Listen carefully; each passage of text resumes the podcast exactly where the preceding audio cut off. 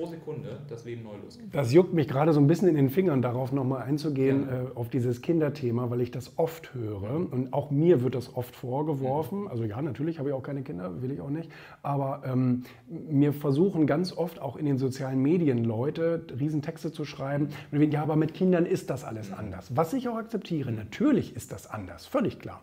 Ich kann mich viel freier bewegen als jemand, der, der, der Kinder an den Beinen hat. Aber das ganz, ganz große Problem, worüber keiner nachdenkt, der, der diesen Schritt getan hat und Eltern äh, wird, dass sie ihrem Kind sozusagen die Schuld dafür geben, nicht im Leben voranzukommen. Das Problem ist, dass es das Kind irgendwann merken wird. Entweder du sagst es aus Versehen oder es merkt es indirekt, von wegen, ja Mensch, Mama und Papa müssen ja irgendwie immer hier bei mir bleiben und können gar nicht ihren Lebensträumen folgen. Und diese Verantwortung kannst und darfst du keinem Kind auf der Welt äh, geben, sozusagen, dass es schuld daran ist oder sich so fühlt, dass du im Leben nicht weiterkommst. Mhm. Weil das ist eine Negativspirale. Absolut. In der Psychologie nennt man das das Phänomen des sogenannten Achsenbruches.